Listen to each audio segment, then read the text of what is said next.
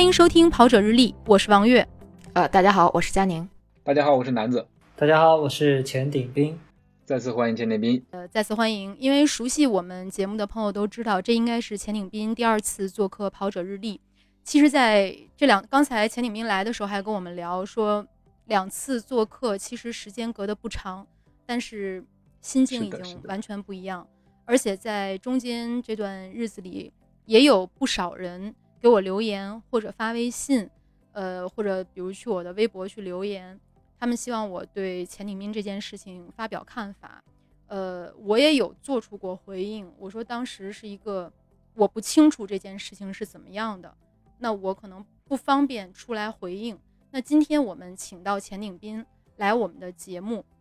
你可以认为这是一面之词，但是我们就请当事人来到跑者日历做客，我们尽量还原当天发生的事情和这一段时间发生的事儿。嗯，就是在上次钱鼎斌做客之后，我们下面有听众留言，这件事情还没出来之前，就是对于钱鼎斌的各种赞誉也好，或者说是敬佩也好。那这件事情出来之后呢，其实有很多人，呃，想让我们就这个事情来说一说。那其实我们就像刚才玉姐说的，不了解事情的情况，那么我们也不好去发表自己的这个看法。那么就就用最直接的方式把秦岭斌请过来，来说一下说一下这个事儿。嗯，就是因为很多人现在就谈到这个事儿，可能大家就就是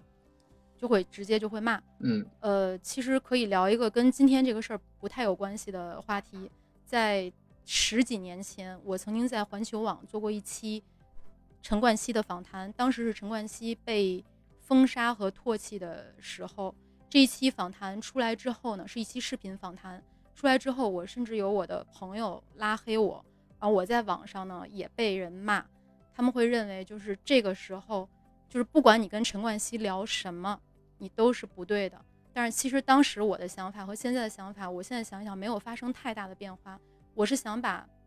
当事人的声音传递出来，就是让大家听他是怎么想的。是，就是对进行一个陈述吧，就是事情的经过说一下，也没有必要。嗯，对对对，嗯对，嗯，那我们就先回到事情发生的当天。当天呢，按照这个媒体的说法，说你是拒检。那我想请你聊一下那一天发生了什么。哦，那天呢，刚开始是这样子的哈，我是训练完，我现在的就是那天的时候是赛外，就是我已经有半个月没有比赛了，就是月底的时候呢，就是边工作，然后边跑步，就是我除了跑步，我还是要上班的，因为月底的话，那个茶叶也比较忙，然后呢，我那天。跑完步的时候呢，就是想赶紧回去。跑完的时候，我就要去洗个澡、拉伸，然后就去上班了。结果有一个人戴着口罩、戴着墨镜，然后走到我的跟前，然后他说要检查，然后我就愣了一下，我说现在疫情这么严重，然后他一个人走到我跟前说检查，我莫名其妙，我就心想着莫名其妙，然后我就没有管他嘛，我就直接。往前走，然后慢跑拉伸，然后就回去洗澡，然后出去上班了，就没有管这个事情了。嗯，这个是五月三十号发生的事儿，是吧？对对对，这是最开始的事情。嗯，在这五月三十号之前，呃，你对这个兴奋剂拒检有没有概念？没有任何的概念，因为。这个是，如果是在比赛期间，我绝对配合，我不管任何比赛。我在比赛后，组委会要求检查，我就停下来检查，我不会自己走。但是，我就对这个赛外很很不明白，因为的话，就是我感觉一作为一个大众跑者，而且我不是注册运动员，怎么可能会有这种形式呢？我当时一想，我觉得肯定是诈骗，或者说有人想搞什么事情。我就没有管理会，我就直接走了。嗯，从这个就是官方所说的这个拒检到第一次通知这三天之内，有没有相关的人员联系你？呃，当时是这种情况啊，我我呢，这个东西呢，我也不知道是恰好还是什么情况，偏偏在我手机丢的时候，这个人出现了，然后当天我也接不到他们的任何信息，在第二天的时候，我去就是去把卡补回来了，然后看到信息了，然后我在第一时间联系到了他们，但是他们已经不给我任何的解释的机会，而且那个语气都是咄咄逼人的那种状态。啊、等于说，呃，我我捋了一下时间线啊，这里边就是说，他们检查是在三十号，然后我看你说到是手机丢了，是前一天丢了是吧？对，二十九号晚上二十，九号晚上丢了，然后三十号，然后三十号他就来了就，来了，OK，三十号他就来了，明白明白。其实。我为什么 问这个问题，就是说，呃，丢手机这个事情可能也是大家呃讨论的一个焦点吧，就好像是说，呃，大家调监控，然后突然发现硬盘坏了一样，这个效果。所以说，呃，嗯我在想你能不能就丢手机这个事情，能够给大家详细的说一下大概的过程是什么样子的？呃，当时的话是这样子哈，我呢就是在去，我不是我的工作嘛，我的嗯工作呢是去那个茶山，然后呢我在去茶山的时候，然后我的手机是放在口袋里面的，然后可能是茶山的路更不好走吧，然啊后就是我下山的时候就发现手机已经掉了，然后也不知道掉哪里去，然后嗯打电话也没有通。啊，是丢在山上了是吧就感觉，对，可能丢在山上，可能没有被人捡去，？OK，但是，但是可能就是抱着一个希望吧，可能还掉在那边还能找得到吧，嗯嗯嗯然后就还想着说三十号去看一下能不能找回来。嗯嗯嗯，后面，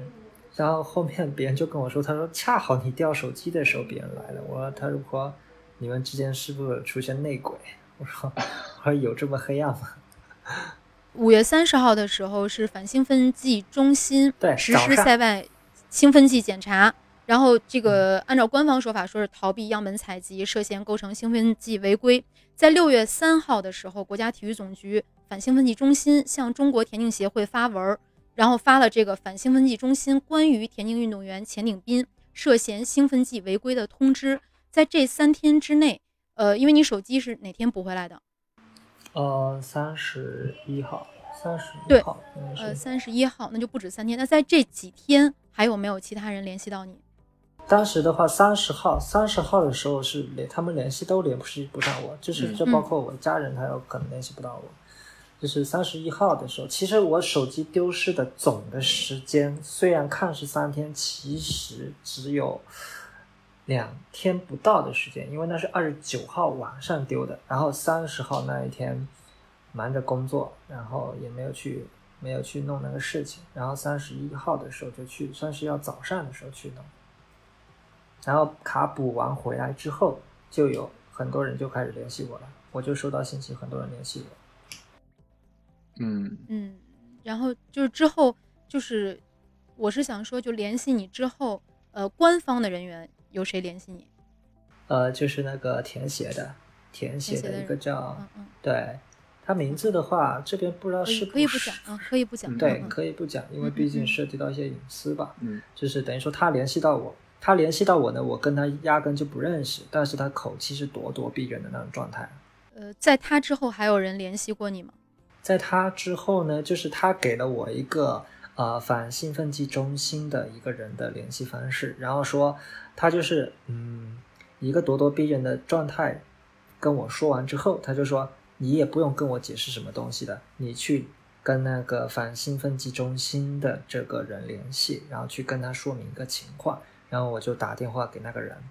啊嗯，那打电话的情况是怎么样的呢？呃，打电话的情况呢，就是我跟他说了一下当天的情况，然后他说他会啊、听了我的解释之后，他是说会根据流程来，然后看一下，呃，该怎么判定这个的事情吧。嗯，那个是在六月六月一号的时候聊的，六月一号的时候聊的聊的这个事情。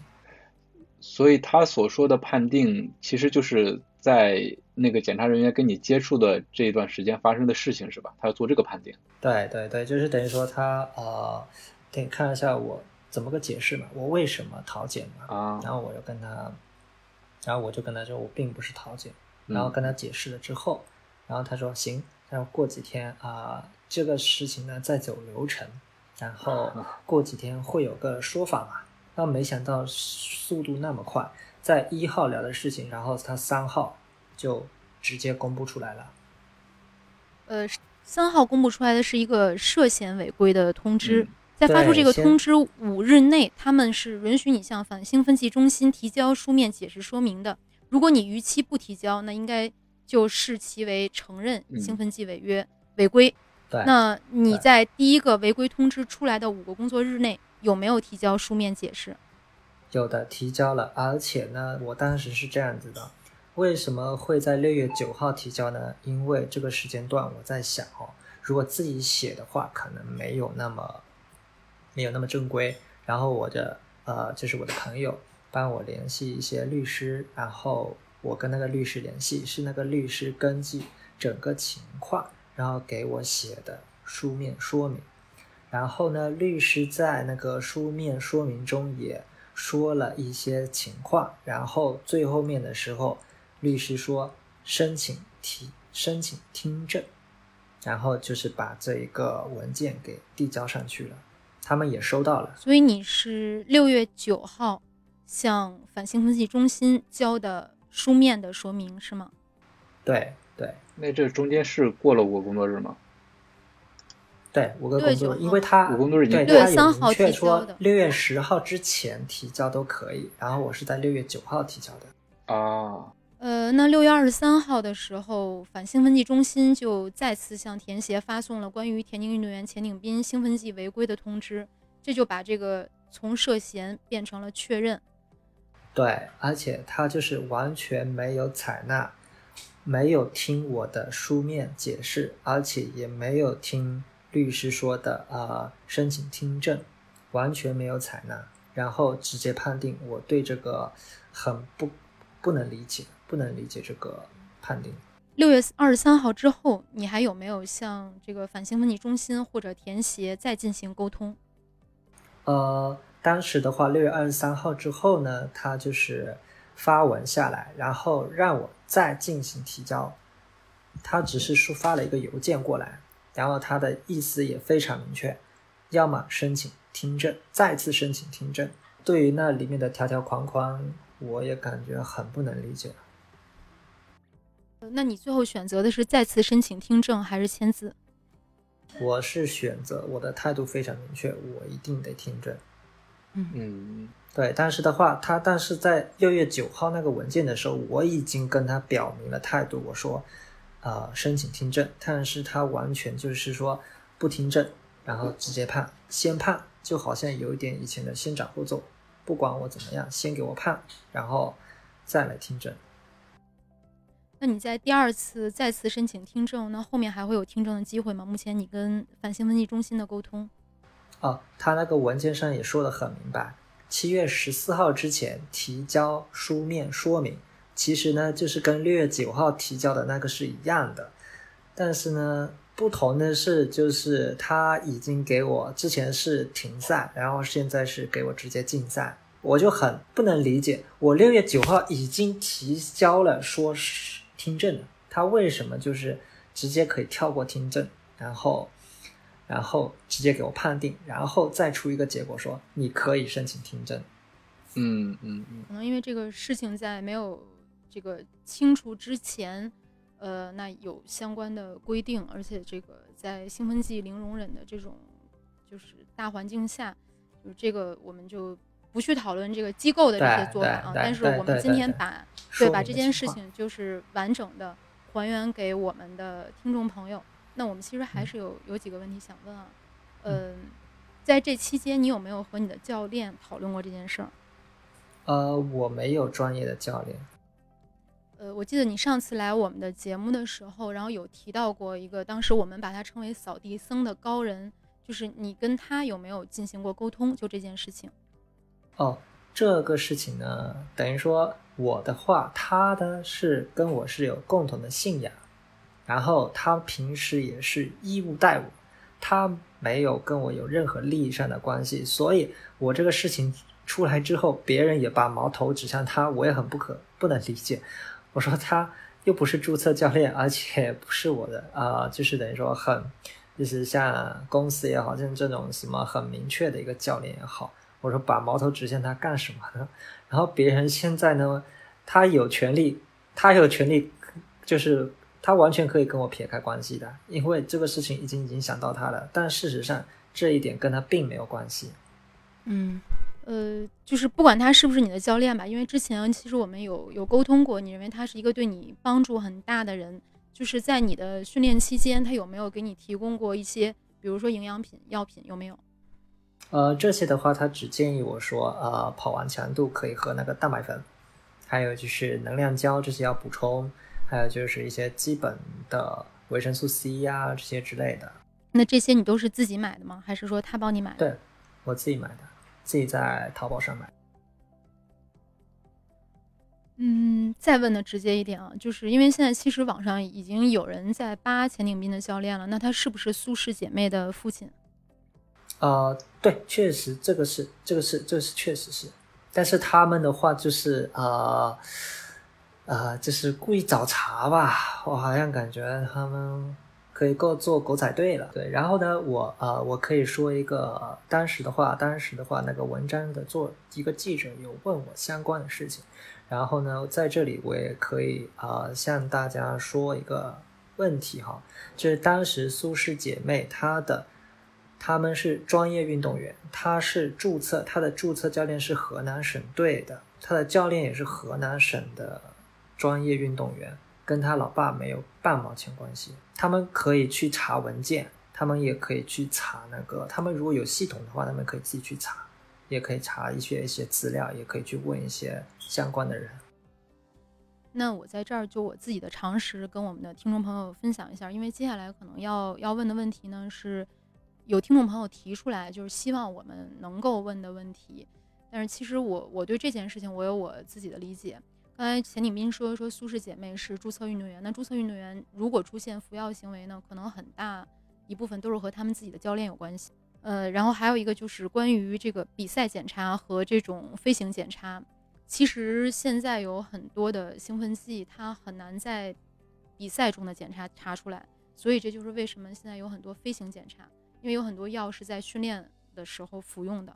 就是你在比赛夺冠之后，或者你拿了名次之后再去做尿检啊，当时应该是查不出来的。这个问题他们想了解什么东西呢？因为大家就是在质疑你的过程中，就会提到说宿迁马拉松，宿迁马拉松的时候说你当时有一个等待被超越的这么一个，当时有这么一个场景吧。其实我和佳宁当时应该是在比赛现场的。哦，我当时在看直播，嗯啊，对，然后呢，我是就是我也不知道，我当时的话，我也在那个我自己的平台对这个事情做出了回应，就是啊、呃我也把那个视频完整的发在了我的平台里面，就是在我到后程的时候，我已经很辛苦了，然后呢，在本来我是第三名的，在第四名超过我之后，然后我是跟在他的后面。跟在他们后面之后呢，我还在看，我还在往回头看，第五名有没有超过来？我当时的想法是，如果第五名超上来了，我可能就是第第五名了，因为那下实在是难受了。嗯，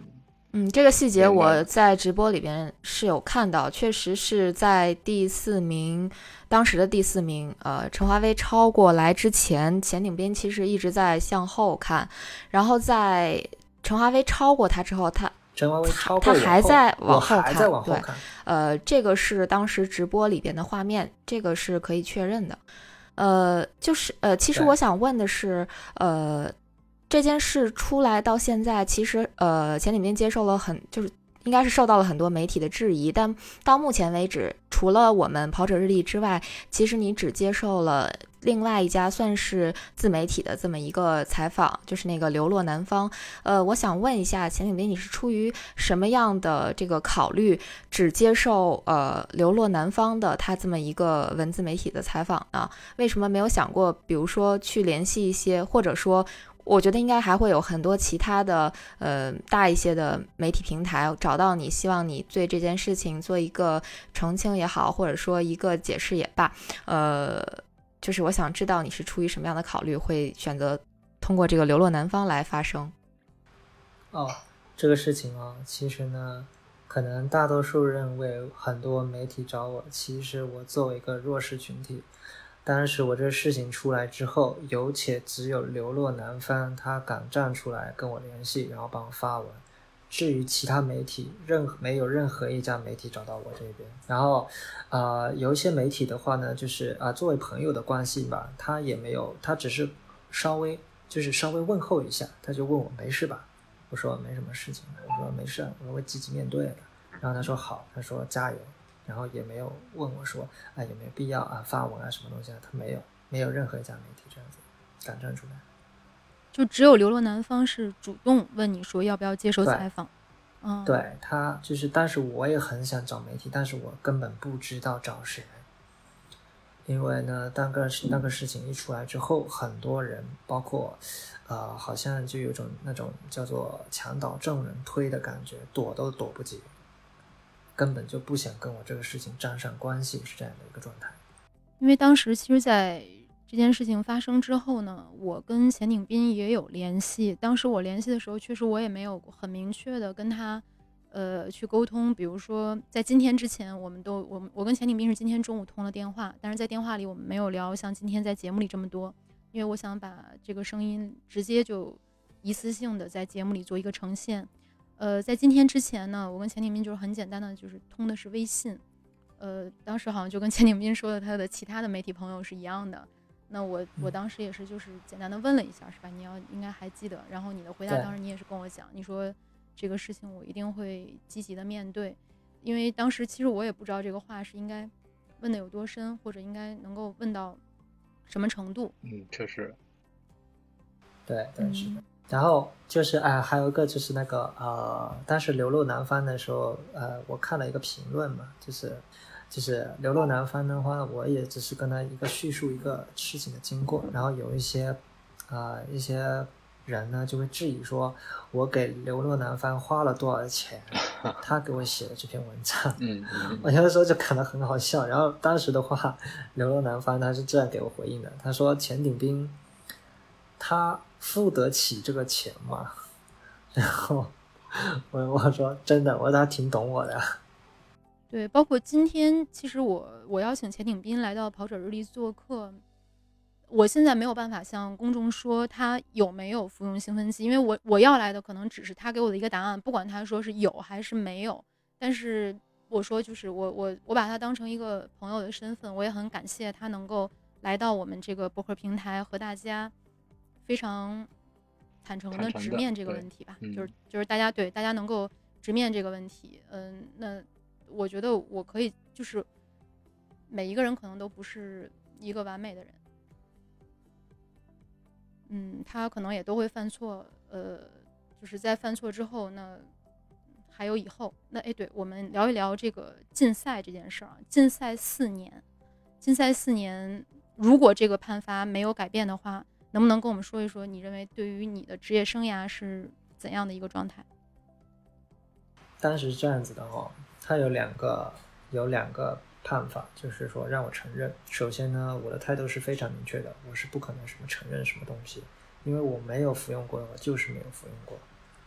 我是就是等于说，呃，我的态度是非常明确的。然后呢，但是他如果坚决要这样判的话，呃。可能会首先呢，对很多跑者的影对我的态度就是说，呃，我肯定是存在问题的，所以我不管以后，比如说我当时有想过哈，就是呃，在跑团里面，嗯，带跑团的人训练也好，然后呢，呃，出席一些跑步活动也好，我说这些东西，嗯，按照以前是很好进行的。但是现在的话，我去做一些事情的时候，他们就会，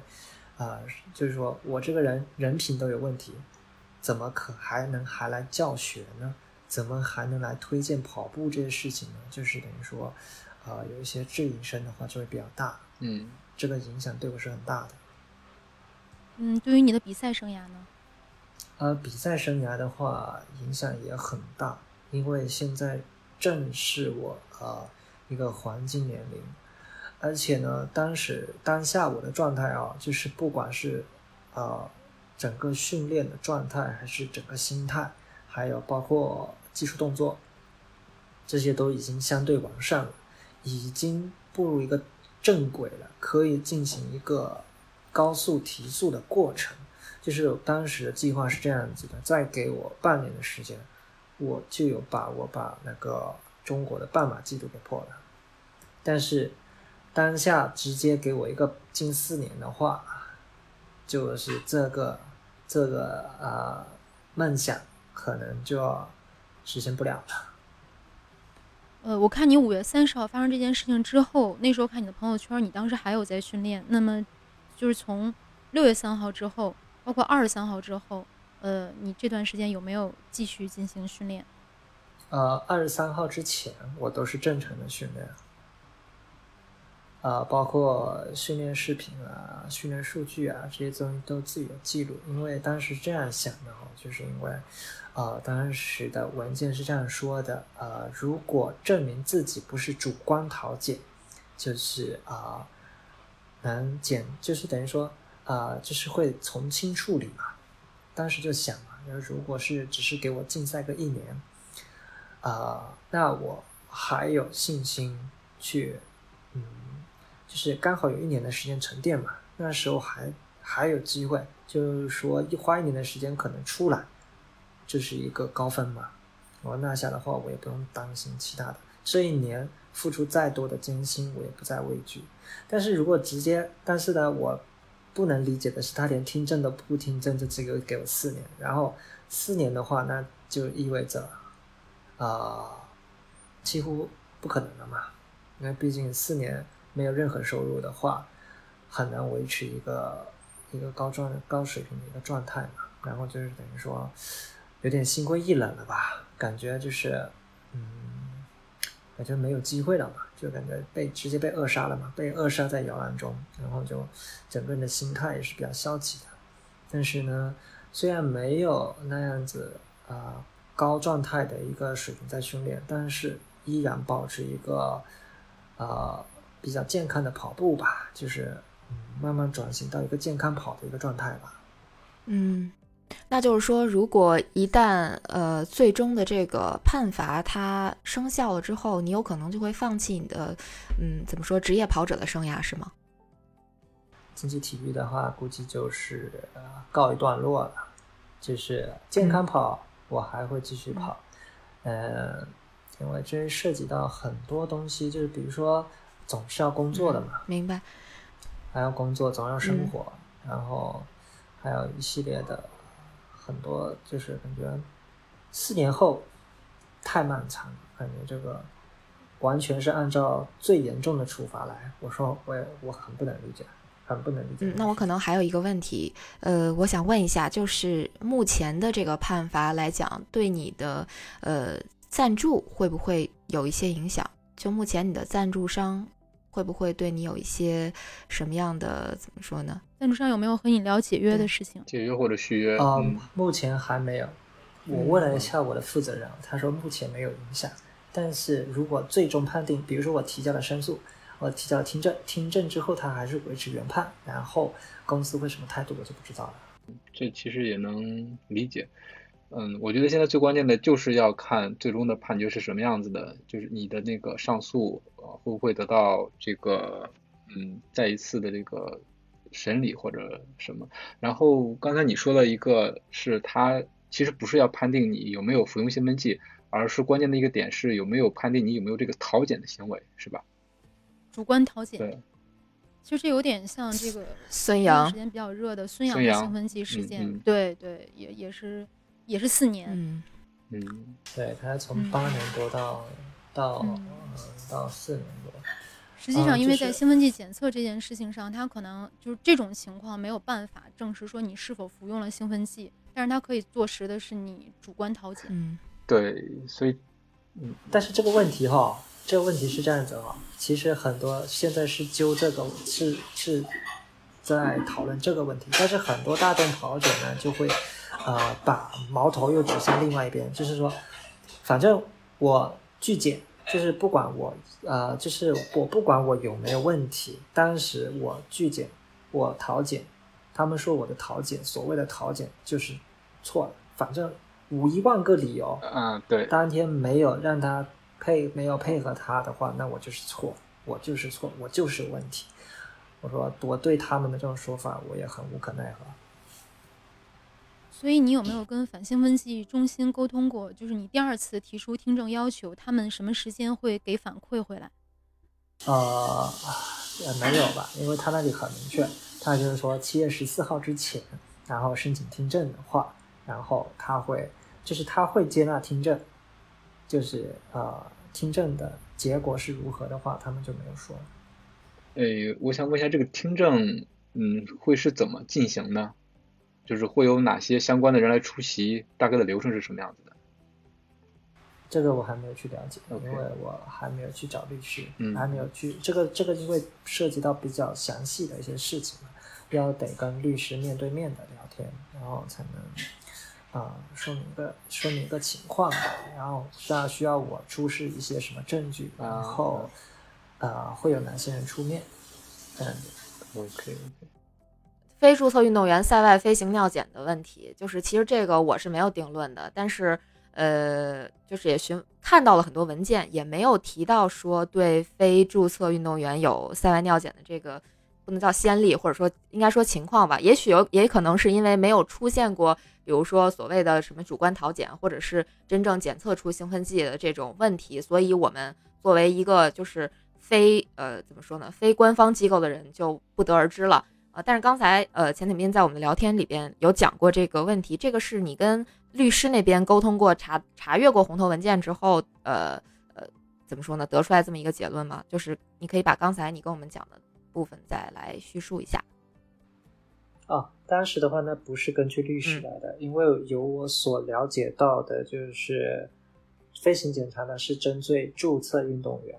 然后呢，因为当时后面考虑到大众跑者的成绩也一直在突飞猛进，然后的话就在二零一九年的时候颁布了一个业余前十名需要提供申报申报行踪的一个飞行检查。当时呢，二零一九年我的成绩根本没有进入前十名，所以我也没有填报这些东西。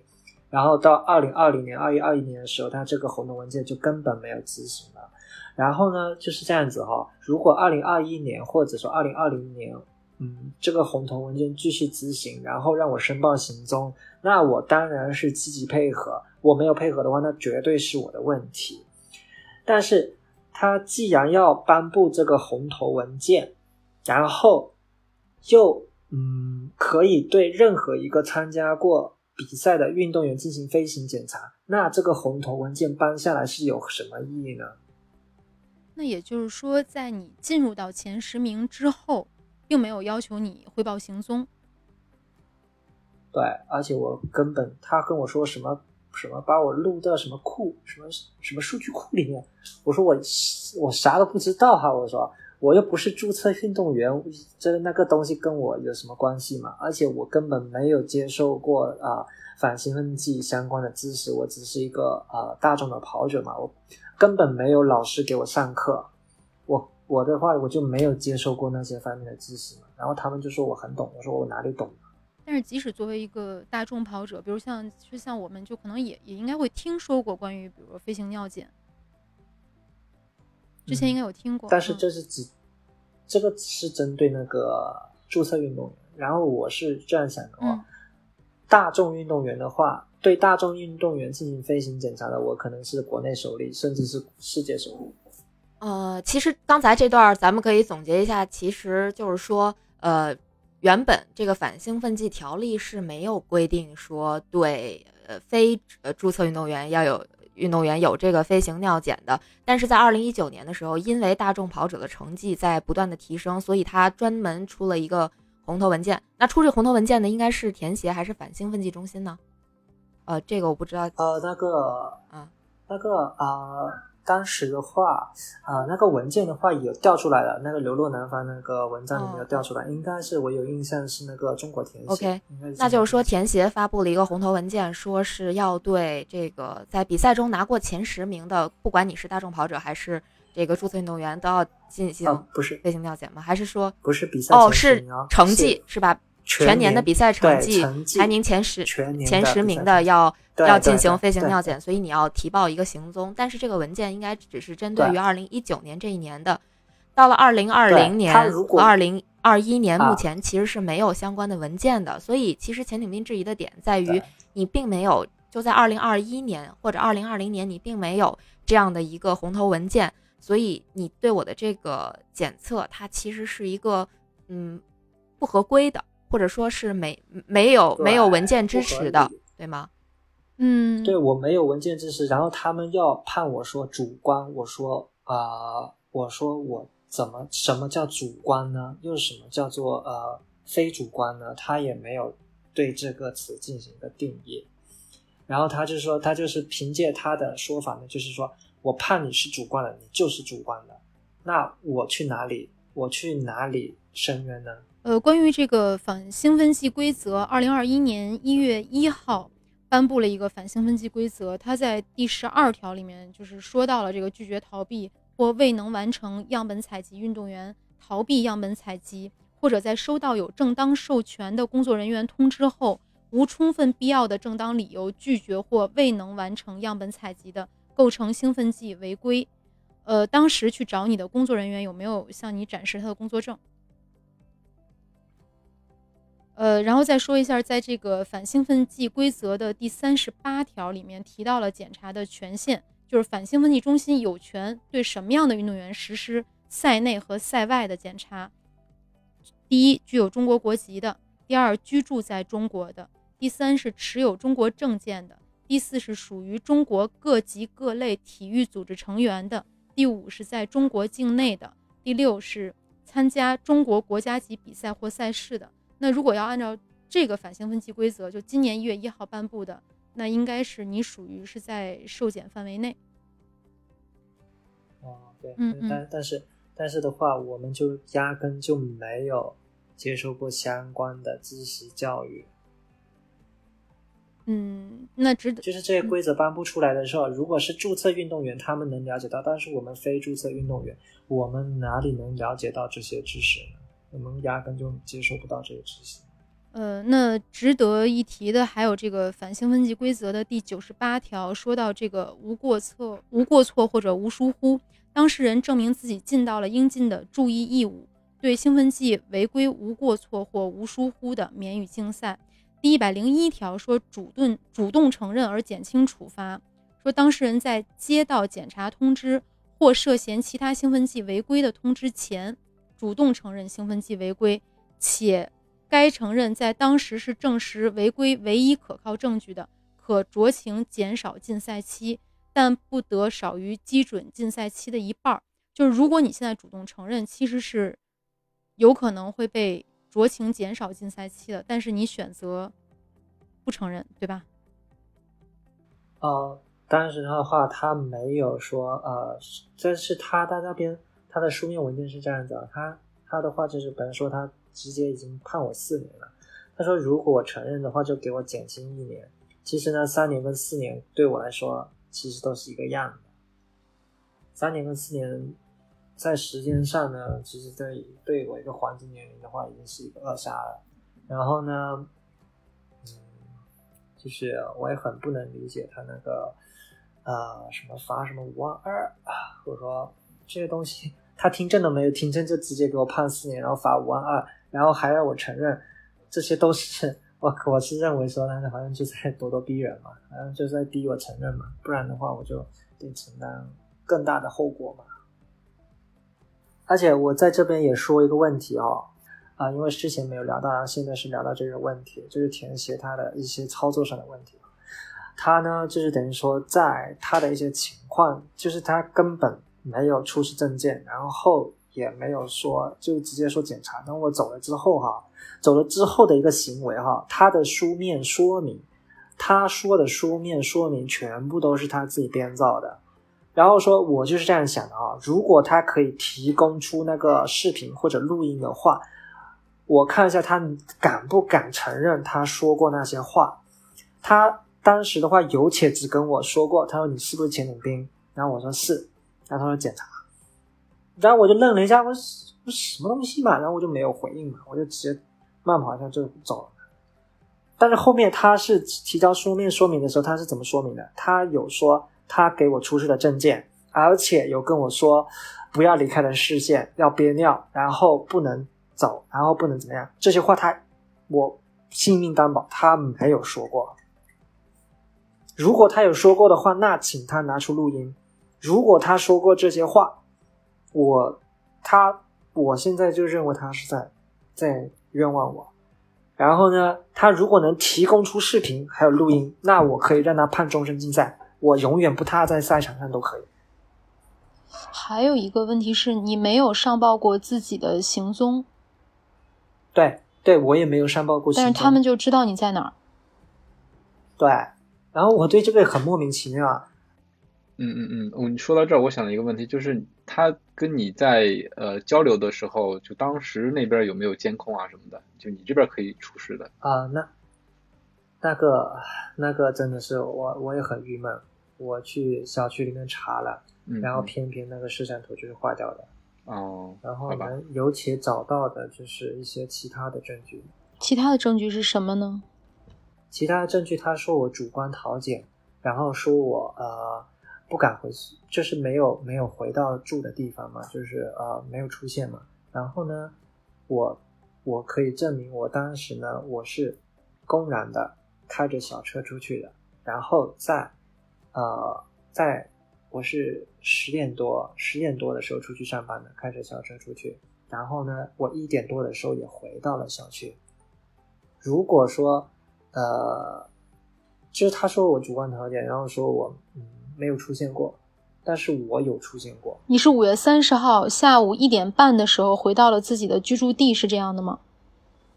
对对对，然后送个朋友回来，然后然后又开出去了。